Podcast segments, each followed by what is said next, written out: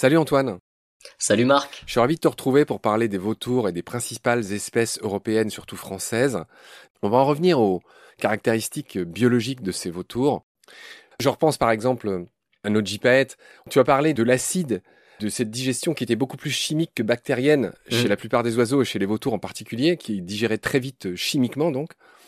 C'est peut-être le moment que tu nous dises un mot quand même mm. sur le cas particulier du gypaète, qui se nourrit principalement d'eau qui ont des vertus alimentaires bien supérieures à ce qu'on croit, en fait. Manger des os, c'est presque meilleur que de manger de la viande, euh, dites-vous dans ce livre.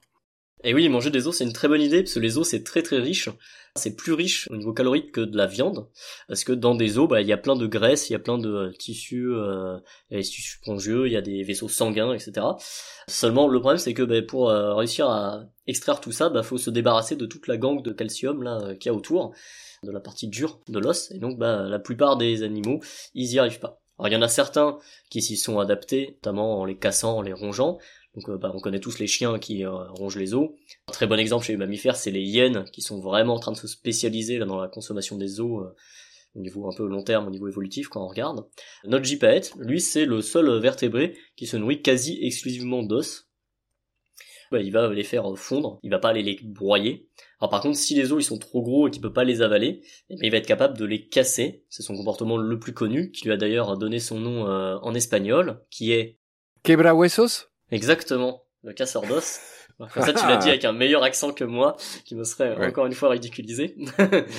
euh, donc, euh, lui, quand il y a des euh, os, soit qui sont reliés entre eux par les cartilages, les tendons, soit qui sont trop gros, mais il va les prendre dans ses pattes, qui sont préhensibles. C'est le seul à avoir des pattes vraiment préhensibles. Il va les élever euh, dans les airs, aller euh, au-dessus d'un pierrier. Alors d'ailleurs, ça c'est un truc qu'ils apprennent, hein, parce qu'au début, les jeunes, ils cassent pas forcément sur de la pierre. Puis au bout d'un moment, euh, par un jeu d'essai-erreur, bah, ils se rendent compte qu'il y a des endroits où ça marche mieux que d'autres. Et donc bah, après, il va laisser tomber son os ou sa carcasse là plusieurs fois sur les pierres jusqu'à ce que ça se casse et que ça puisse être des petits morceaux qui sont ingérables. Alors des petits morceaux, faut le dire vite, hein, parce que ça va quand même être des os qui peuvent aller jusqu'à 30 cm de long.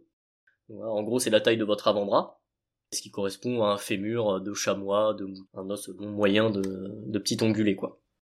D'accord. Antoine, donc ça c'était le cas particulier du JPET. Il y a beaucoup de choses très particulières chez le JPET. Allez, on va se faire plaisir sur le JPET. Il me semble que c'est un des rares êtres vivants qui se maquille volontairement. Et oui, tout à fait. Parce que le JPET, euh, en général, on le connaît bien. Pour ceux qui voient à quoi il ressemble, ils, se l'imaginent. Elle est très beau. Savoir que le JPET, il est noir et blanc euh, de base. Voilà, pendant très longtemps, les gypaètes, d'ailleurs, qui étaient en captivité, c'était noir et blanc, on comprenait pas pourquoi. simplement parce que leur belle euh, couleur euh, orangée, qui a sur toute leur tête, leur poitrail, etc. Et eh ben en fait, c'est une couleur acquise qu'ils vont aller euh, récupérer en prenant des bains de boue dans des boues ferrugineuses. On trouve cette belle couleur rouille qui va se fixer sur leurs plumes. Donc contrairement à par exemple des flamants roses qui vont s'alimenter passivement et du coup les pigments s'accumulent et deviennent roses, là le gypaète lui c'est vraiment un comportement qui de lui-même il va aller se colorer les plumes. Dis-nous en une phrase à quoi ça sert. C'est pour un peu montrer qui c'est Raoul. Eh ben euh, justement ça on sait pas trop. On sait pas vraiment euh, si c'est euh, juste pour des raisons soit de sélection sexuelle pour parader, s'il y a aussi des raisons peut-être antiparasitaires derrière. C'est un truc qu'on n'est pas fixé. J'ai lu que les individus les plus colorés euh, régnaient sur des territoires et que cette couleur pourrait leur servir à, quand je disais qui c'est Raoul, à leur dire que ce territoire est occupé et à faire fuir d'éventuels euh, juvéniles erratiques euh, qui sont moins colorés. Bah, tu l'as très bien dit, pourrait. Mais du coup, pour l'instant, il y a quand même pas mal de questions et on n'est pas arrêté sur le sujet, donc. On n'est pas sûr. Pour être bien complet, dans les quatre espèces qu'on trouve en France et en Europe, on a évoqué le petit percnoptère. On a pas dit grand chose sur lui pour l'instant. J'aimerais que tu rattrapes ce manque. Et lui, il a aussi une alimentation, euh, un point de son alimentation très particulier. Alors, il mange aussi des charognes comme les autres et son bec beaucoup plus fin lui permet d'aller chercher tous les petits restes que les vautours fauves n'ont pas réussi à, décrocher. Ça, c'est clair dans ce qu'on appelle les différentes escouades qui passent sur une charogne. C'est quelque chose que tu pourras peut-être nous expliquer. Mhm. Mais là, dis-nous un mot sur le percnoptère et parle-nous de son menu euh, si particulier. Alors, avant de parler de son menu euh, très particulier, je vais rappeler un petit peu, on vous avait parlé de la phylogénie là, au précédent épisode. Et euh, voilà, si vous vous rappelez, il y avait d'un côté les aégipinés avec euh, vautours fauves, moines, etc. Et de l'autre, il y avait les gypaétinés, donc qui regroupent le gypaète, le percnoptère et le palmiste. Alors si vous vous souvenez bien, donc le palmiste il mange les fruits du palmier à huile, le gypaète il mange des os, et ben en fait ils sont tous originaux dans la famille, puisque le percnoptère lui il est aussi coprophage à l'occasion, il se nourrit beaucoup de déjections d'herbivores. Ceux-là, ils sont très éloignés évolutivement des autres et ça se ressent dans leur comportement. Ça se ressent aussi dans le fait qu'ils peuvent être tous les deux un petit peu prédateurs. Le gypaète, lui, il est connu pour casser des tortues terrestres. Finalement, une tortue, c'est un gros os avec à manger au milieu, hein, et puis ça bouge pas vraiment. Et le percnoptère, lui, il va aller picorer voilà, des insectes, des vers, va être assez opportuniste. Globalement, le percnoptère, c'est un espèce de mélange entre un corbeau, un petit vautour et une poule, quoi. Oui, alors j'ai pas pu m'empêcher de penser, le dramaturge grec Échille serait mort d'une des manières les plus originales jamais recensées. Ah que je te la raconte Il serait... ah bah si tu la connais, vas-y. Le dramaturge Échille est allé voir l'oracle un jour, qui lui a prédit qu'il mourrait en recevant une maison sur la tête. Et donc de ce jour, euh, n'est plus jamais rentré dans une maison. Il a passé euh, son temps dehors. Seulement, bah, en vieillissant, son crâne s'est dégarni. Il est devenu chauve. Et la légende dit que euh, par une belle nuit de pleine lune, un gypaète aurait pris son crâne pour une magnifique pierre et aurait jeté une tortue dessus pour la casser et la manger, tuant Échille au passage. Bon, c'est totalement une légende puisque les gypaètes ne volent pas la nuit parce qu'ils y voient comme à travers une pelle euh, pire que nous. C'est la jolie légende d'Échille qui du coup est mort en recevant une tortue, donc une maison sur la tête comme l'avait prédit l'oracle. Oui, alors j'ai pas tout à fait la même version, mais en effet, et au-delà des interprétations, il est fort possible, même si c'est très rare, qu'un gypaète jette des tortues de très haut pour s'en repaître, et il se peut que parfois une de ces tortues tombe sur un crâne humain, et c'est ce qui se serait passé avec Échille, qui serait mort par chute de tortue sur la tête. Il fallait quand même le faire. Voilà ce qu'on pouvait dire sur le percnoptère, et du coup tu nous as toujours pas dit ce qu'il pouvait manger. Il y a une autre originalité euh, avec le percnoptère. Donc on a vu que le, le lui, il utilisait voilà des, des, grosses pierres par terre, il jetait des trucs dessus pour les casser. Bah, lui, il est encore un cran au-dessus, c'est aussi un original. Lui, il va carrément aller chercher des pierres et les utiliser pour briser des choses. Et en l'occurrence, ces choses, c'est les œufs du plus gros oiseau du monde, l'autruche, en Afrique. voilà, le percnoptère, du coup, bah, c'est le prédateur de l'autruche, mais à l'état d'œuf énorme. Et comme je l'ai dit plusieurs fois, euh, il y a différents spectacles en France qui, montrent ça. Alors on rassure tout de suite les, celles et ceux qui nous écoutent, c'est des faux œufs en plâtre. Et les percnoptères, d'instinct, ils sont pas du tout dressés pour ça. Ils arrivent à aller chercher des pierres pour casser ce faux œuf et se repaître de ce qu'il y a dedans, la petite récompense qui est à l'intérieur. Antoine, il y en a qu'un seul sur lequel on ne s'est pas encore trop étendu pour l'instant là des escouades de vautours qu'on trouve en Europe et en France, c'est ce vautour moine. Mhm. Moi, je t'avoue que c'est un peu mon préféré du point de vue du look. Donc, j'aimerais que tu nous le décrives. Il me semble que c'est le plus grand de tous. Ouais. Tu, vas nous le dire, le plus gros, le plus lourd.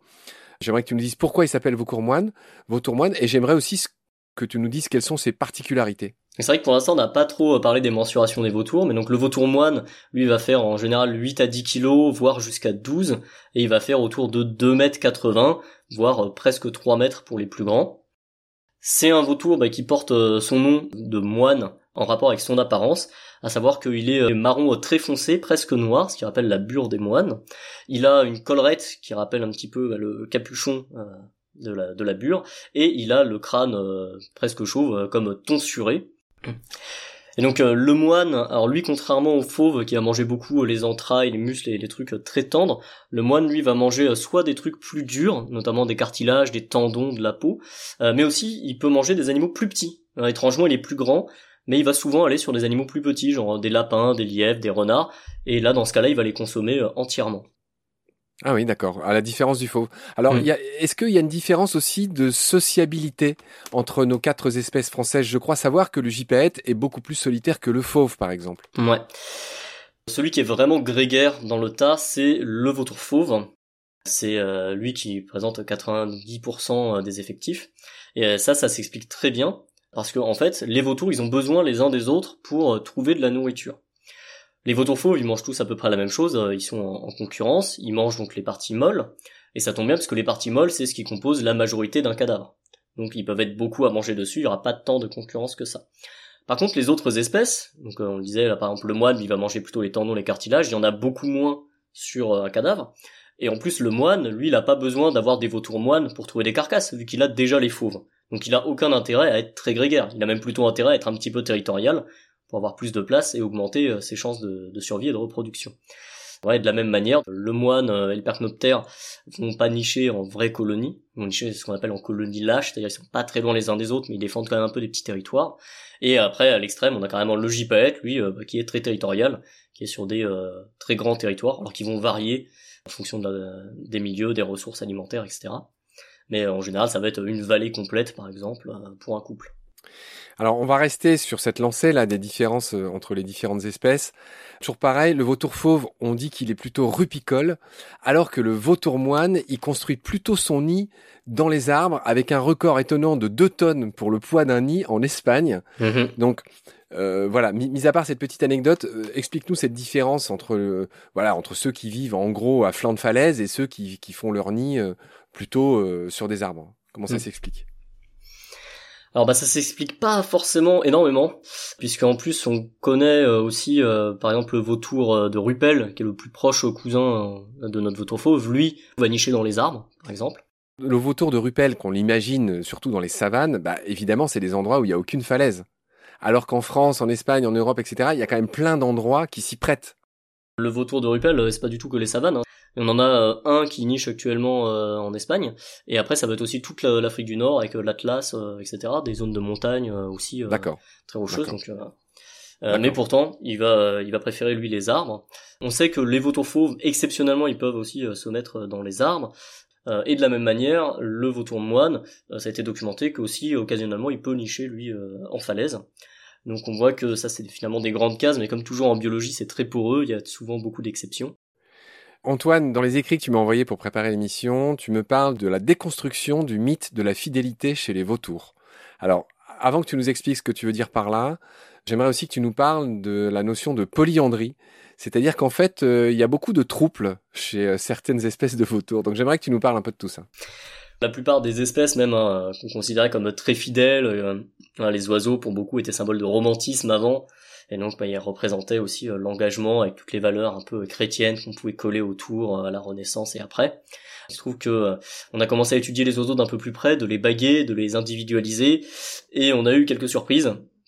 À savoir que, bah, étonnamment, de la même manière que l'homme n'est pas si fidèle que Dieu le voudrait, eh bien, les oiseaux non plus ne suivent pas trop les, les saintes écritures. Et donc, bah, chez nos vautours, on a pas mal de cas comme ça qui sont répertoriés par exemple, chez les vautours fauves, en nature, on observait un peu moins de 5% de copulation euh, extra-conjugale, mais quand on a regardé ça plus précisément sur des euh, grosses populations en captivité dans des parcs, etc., là on montait à un peu plus de 20% de copulation extra-conjugale, ce qui est quand même assez important.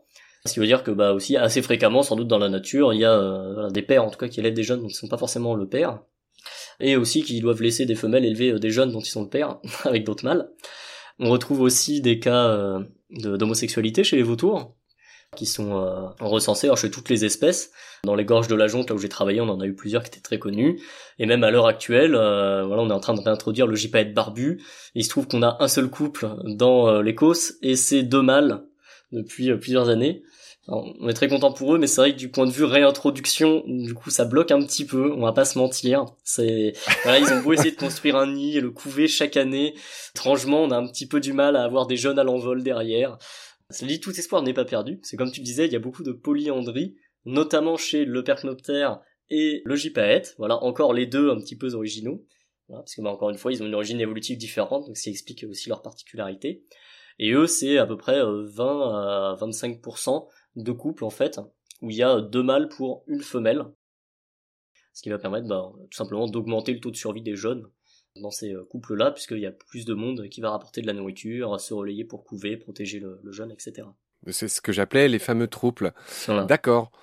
Antoine, il y aurait mille choses à dire sur la reproduction et je renvoie à votre livre. Il y a, vraiment beaucoup, beaucoup de choses à dire sur ça. On en a dit euh, même pas peut-être le principal, mais en tout cas les principaux aspects. Dans ce livre, vous expliquez que les vautours ont les os pneumatisés. Alors, on devine qu'ils ont les os creux, remplis d'air. Euh, il existe des sacs aériens en résumé, comment ça marche tout ça? Alors on comprend que c'est pour une histoire de légèreté, mais est-ce que tu peux nous préciser un petit peu ça? Alors c'est pas que pour une histoire de légèreté. En fait, il y a beaucoup d'oiseaux qui ont les os euh, pneumatisés et ça, ça permet euh, deux choses. Premièrement, bah, ça va permettre euh, bien sûr d'alléger le squelette, ce qui est quand même pratique quand on veut voler, d'être moins lourd. Mais surtout, ça va avoir un grand rôle dans la respiration, puisque ces sacs aériens ils sont connectés aux poumons, et ça va permettre d'avoir un flux d'air unidirectionnel dans le poumon. Bah, contrairement à nous, cette espèce de gros sac là qui se vide en permanence, qui se remplit, où on inspire de l'air qu'on vient d'expirer, enfin ça n'a aucun sens. eux, il y a une circulation euh, d'un seul sens qui va se faire, comme euh, nous on a dans notre cœur, hein, par exemple. C'est-à-dire qu'il y a d'un côté de l'air frais qui arrive, il rentre dans les poumons, il oxygène le sang, il récupère le dioxyde et il ressort du poumon de l'autre côté. Alors attends, j'ai pas compris. Qu'est-ce qui va dans ces os creux? Alors c'est assez compliqué en fait, il faut un, schéma euh, pour bien montrer ça. Mais en gros l'air il va rentrer euh, par la trachée, il va d'abord aller dans ces euh, os creux, dans ces zones pneumatisées. Ensuite il va rentrer dans le poumon. Ensuite il va repasser dans des os creux. Ensuite il va être expiré. D'accord. C'est pas si différent de nos poumons à nous alors, si ce n'est qu'ils passent par les sacs aériens en plus. Bah c'est différent dans le sens où nous l'entrée et la sortie du poumon se font dans le même sens. et que euh, du coup euh, l'air vicié euh, qui ressort croise l'air qu'on inspire et il y a toute une partie de l'air qui va rester dans le poumon. alors que chez eux, l'air va être entièrement renouvelé à chaque cycle respiratoire. D'accord. Alors je vois pas bien comment ça se fait, mais en tout cas je comprends, je comprends cette différence. D'accord. Ouais, c'est assez compliqué à expliquer qu'on n'a pas en tête le petit schéma là qui tourne, mais faut voir ça un peu comme un, c'est un moteur un peu à quatre temps quoi. C'est, un, un cycle à chaque inspiration. En gros, il y a de l'air qui va rentrer dans les poumons et dans les sacs aériens et à chaque expiration, du coup, il y a une partie de l'air qui va sortir et une partie de l'air qui va migrer vers euh, d'autres sacs aériens avant de re-rentrer dans les poumons. Antoine, on en revient à nos histoires de reproduction. Les vautours se reproduisent peu et au bout de longtemps. Parlons un peu de la reproduction des vautours. En général, ils ne subsistent qu'un juvénile pour l'envol. Comment ça se passe euh, pour ces différentes espèces de vautours françaises? Chez les euh, agipinés, le fauve et le moine, là on a un œuf et un jaune par an. Euh, par contre, chez les gypaétinés, on peut avoir deux œufs qui sont pondus. Alors dans le cas du gypaète, il y a un seul jeune qui va être élevé. C'est-à-dire que si les deux arrivent à éclore, il y a ce qu'on appelle du caïnisme. L'aîné euh, tue euh, son frère cadet. Référence à Cain, la Bible, tout ça. Et par contre, chez le percnoptère, là, on peut avoir l'élevage de deux jeunes jusqu'à l'envol. Voilà, qui est observé assez régulièrement. Donc les vautours, faut voir qu'ils ont une stratégie de reproduction euh, très lente, ce qu'on appelle une stratégie de reproduction euh, K pour ceux qui connaissent, c'est-à-dire qu'ils vont euh, privilégier la survie des adultes, ils vont mettre de la ressource dans très peu de jeunes, mais ces jeunes vont avoir un bon taux de survie. Donc dans le cas des vautours, on est sur une longévité entre en gros 30 et 40 ans par individu. Ça varie un peu selon les espèces, hein, les plus grosses vivent plus longtemps que les, les, plus petites. On va être sur une maturité sexuelle qui va être entre 3 et 6 ans, pareil selon les espèces, et en général on est sur une première reproduction réussie encore 2 à 4 ans plus tard. Donc euh, bah, si on prend le gypaète qui est un peu l'extrême, hein, en général lui on est sur une première repro vers 6-7 euh, ans et une première repro réussie autour des 10 ans.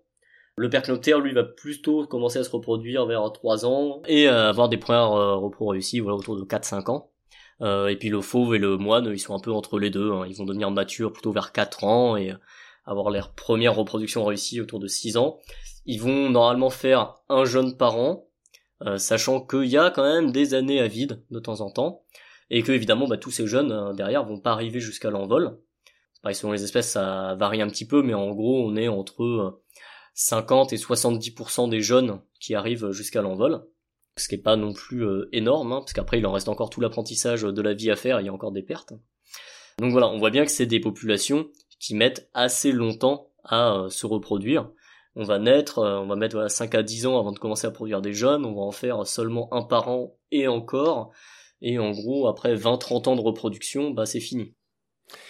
Antoine, ça fait plusieurs fois qu'on parle de colonies. Alors, on a vu que les, vautours fauves étaient très grégaires, là où le, le JIPA ne l'est pas du tout, par mhm. exemple. Mais en gros, une colonie de vautours, c'est combien de, c'est combien de vautours? Alors ça, c'est une question qui est très débattue. mais une colonie, euh, c'est un peu, euh, c'est très arbitraire hein. globalement. C'est gestionnaire, on fait des patates euh, sur des cartes parce que il y a une espèce de cohérence. mais en gros, on pourrait définir ça comme des individus font partie de la même colonie quand ils ont plus de chance de se reproduire avec des individus de cette même colonie qu'avec des individus d'une autre colonie. Finalement, les colonies, ça correspond à des, des populations qu'on utilise en, écologie aussi.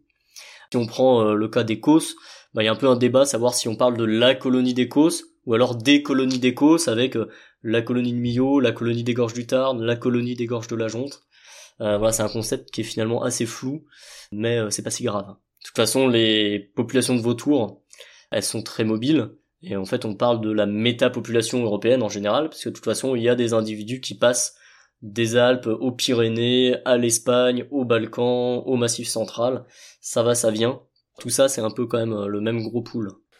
Antoine, on vient de parler de la reproduction des vautours, on vient de parler du fait qu'ils sont grégaires, qu'ils sont localisés dans, quelques régions de France, mais il y a un concept intéressant dont on a déjà parlé dans Baleine sous gravillon en plusieurs reprises, c'est l'ératisme des jeunes, c'est-à-dire euh, quasiment des espèces d'aventuriers qui partent à l'aventure et qu'on retrouve dans des régions étonnantes. Qu'en est-il?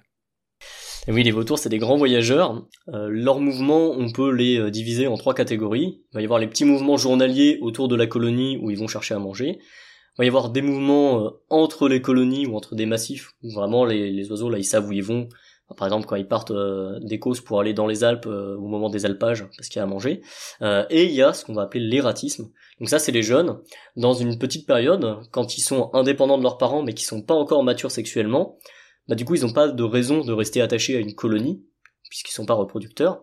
Et donc à ce moment-là, bah, ils vont partir, ils vont faire un grand voyage, plus ou moins grand pour certains. Hein. Il y en a qui partent à quelques centaines de kilomètres, et il y en a qui font des tours euh, vraiment très très grands. On peut par exemple retrouver euh, des vautours euh, assez régulièrement, tous les ans hein, globalement. Il y en a qui vont aller se perdre, ce soit en Bretagne, que ce soit dans le nord de la France, même en Belgique, aux Pays-Bas. Il y en a qui ont fait des tours beaucoup plus grands. Voilà, je parlais euh, par exemple tout à l'heure euh, des gypaètes barbus qu'on a dans les Causses, là les deux adultes. Il y en a un qui s'appelle Adonis, lui il a fait tout le tour de l'Europe. Hein. Il est monté, voilà, il a fait les Pays-Bas, il est allé jusqu'en Pologne, il est redescendu par euh, les Balkans jusqu'à la Grèce, avant de revenir chez nous en longeant la côte méditerranéenne. Donc voilà, vraiment un voyage très très très très important qu'on a pu suivre parce qu'il avait une balise GPS celui-là. Plus on les équipe avec des balises et plus on se rend compte qu'ils font des trajets qu'on soupçonnait pas forcément avant. Donc euh, n'hésitez pas à lever les yeux au ciel. Vous pouvez voir des vautours euh, n'importe où en France. C'est possible. D'accord. Antoine, on va finir cet épisode sur un aspect très intéressant, euh, encore une fois, on va dire plutôt social, donc ça concerne encore une fois plutôt les vautours fauves, donc votre livre. J'aimerais que tu nous parles de la curée, cette espèce de foire d'empoigne où ils se précipitent tous. Tu disais qu'ils dépensaient beaucoup d'énergie, euh, souvent à batailler entre eux. Enfin, c'est vraiment, ouais, c'est vraiment le panier de crabe, la foire d'empagne. Je ne sais pas quelle métaphore employer. Est-ce que tu peux nous parler un peu scientifiquement de cette curée? Ouais, alors la curée, euh, du coup, ça ne concerne pas du tout que le vautour euh, fauve, hein, puisque sur la curée, on va retrouver les quatre espèces de vautours qu'on peut avoir simultanément, et aussi d'autres espèces. Donc la curée, donc c'est le nom qu'on donne au repas des vautours. Très souvent, il y a d'autres espèces d'ailleurs qui sont associées, des espèces de charognards occasionnels. Donc euh, ça va notamment être chez nous euh, les grands corbeaux, euh, les pies, les milans, qui sont même souvent d'ailleurs sur place avant les vautours et qui vont aussi servir d'indication. On va dire, hey, regardez par là, il y a une carcasse. Après, bah, donc on va voir les vautours fauves qui vont arriver en premier. En général, ils sont en nombre. Alors, ils peuvent mettre très longtemps à descendre sur une carcasse. Il faut savoir que les vautours, ils sont assez peureux, ils sont assez méfiants quand ils connaissent pas le site. Après, c'est des animaux longévifs, ils ont de la mémoire, donc ils savent. Hein, il y a des endroits ça se passe bien typiquement les euh, placettes d'alimentation, les placettes d'écarissage où les éleveurs viennent poser régulièrement des bêtes, bah là ils sont habitués, ils connaissent et ils descendent sans attendre, parce qu'ils savent qu'il n'y a pas de danger. Un petit rien, ça peut les rendre tout de suite méfiants. Hein. Par exemple, euh, en général, ils mangent beaucoup de moutons. Bon bah si un coup vous mettez un veau, ça n'a pas la même euh, tête que d'habitude, bah là ils vont pas descendre le premier jour, ils vont attendre le lendemain pour revenir. Ou si vous oubliez un sac poubelle à côté de la placette, pareil, il peut mettre trois heures de plus à descendre par rapport à d'habitude.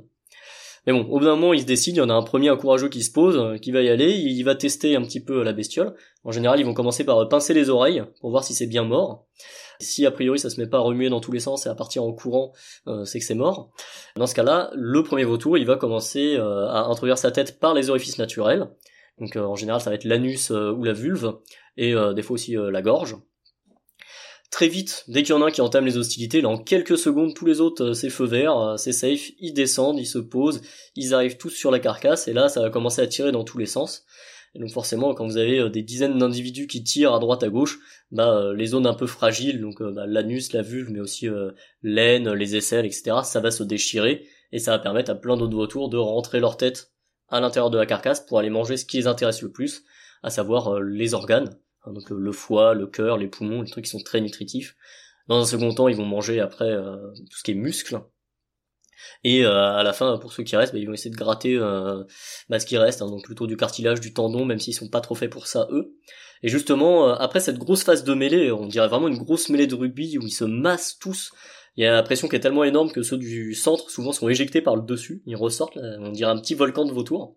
Ça, ça dure 10-15 minutes un peu, qui est finalement assez silencieuse, puisque là ils sont tous concentrés, il faut aller le plus vite possible, il faut manger. Après ça, ça va se calmer un petit peu, il y a moins de nourriture, ça va commencer à s'aérer, Souvent aussi, la carcasse, elle peut finir en plusieurs morceaux, ce qui étale un peu les vautours. On va commencer à voir des parades d'intimidation se mettre en place pour accéder aux morceaux qui restent. Et on a aussi le vautour moine, là, qui va arriver. Au moment ça se calme un petit peu. Alors lui, il s'impose, en général, euh, beaucoup par rapport au fauve. Déjà parce qu'il est plus grand, il est plus massif. Puis aussi, euh, il est quand même euh, un peu plus belliqueux. en tout cas, moi, je trouve, dans mes observations. Souvent, il arrive et il dégage un petit peu ce qu'il y a. Ça n'empêche pas les vautours fauves de lui rentrer dedans en, retour, hein, cela dit. En général aussi pareil, dès que ça commence à se disperser un petit peu, on a le vautour percnoptère qui va arriver en compagnie notamment bah, des grands corbeaux ou des milans, et eux ils vont se mettre en périphérie de la curée, ils vont venir grappiller tous les petits morceaux qu'on giclé à droite à gauche, en attendant d'avoir éventuellement accès au gros de la carcasse, euh, comme tu disais, pour aller nettoyer vraiment euh, tous les petits interstices des os. Et puis euh, le dernier, c'est le gypaète barbu. Alors des fois il arrive pendant la curée, mais pas tout le temps, puisque de toute façon le gypaète, lui, il est pas pressé, hein, ce qui l'intéresse, on l'a dit, c'est les os, et de toute façon les os, personne n'en veut. Alors, ça dit, il est pas pressé, mais il faut pas non plus qu'il vienne trois semaines après, parce que sinon l'os il a séché au soleil et il n'y a plus rien d'intéressant. Mais voilà, il peut attendre que les autres soient partis, il peut venir trois heures après, ou le lendemain, ou deux jours après, c'est pas un problème pour lui, il pourra quand même manger. Mais voilà, du coup sur cette curée, on peut quand même avoir toutes les espèces et elles vont un peu se succéder euh, comme ça, sans trop se faire concurrence. Même s'il peut y en avoir une petite entre le fauve et le moine, parce que comme je disais, les fauves, une fois qu'ils ont mangé tout ce qui les intéresse, ils commencent quand même à taper les tendons, les cartilages, euh, qui intéressent aussi le moine. D'accord, c'est vraiment la partie sans doute la plus intéressante pour l'instant. Euh. J'ai beaucoup aimé cette métaphore du petit volcan de vautour avec éjection de ceux qui sont le plus compressés. c'est trop drôle à voir, en vrai. C'était vraiment drôle. Ok Antoine, bon, il y aura mille autres choses à dire et j'invite celles et ceux qui nous écoutent à aller découvrir dans votre beau livre chez Delachaux et Niesley qui s'intitule tout simplement Le vautour fauve. Vous pouvez aussi aller les découvrir à la maison des vautours.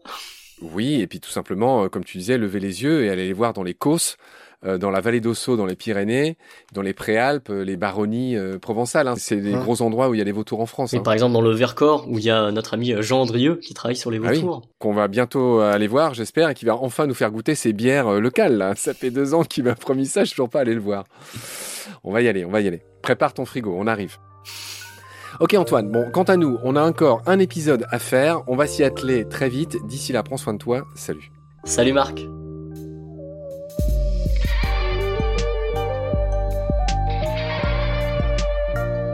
C'est la fin de cet épisode. Merci de l'avoir suivi. Pour continuer, nous avons besoin de votre soutien. Et vous pouvez nous aider simplement, en quelques clics et gratuitement. Il suffit par exemple d'utiliser le moteur de recherche solidaire Lilo. Ainsi, chacune de vos recherches sur Internet générera des gouttes qui seront reversées au projet de votre choix, comme Baleine sous gravillon par exemple. Vous pouvez par ailleurs vous abonner à nos podcasts comme d'habitude, partager les liens, devenir adhérent de l'association BSG ou encore faire un don sur Helloasso ou sur Tipeee. Grand merci par avance. Je remercie tous mes équipiers pour leur aide précieuse. Je vous retrouve bientôt pour de nouveaux épisodes. Et d'ici là, prenez soin de vous et de ce qu'il y a autour de vous. Merci. À bientôt.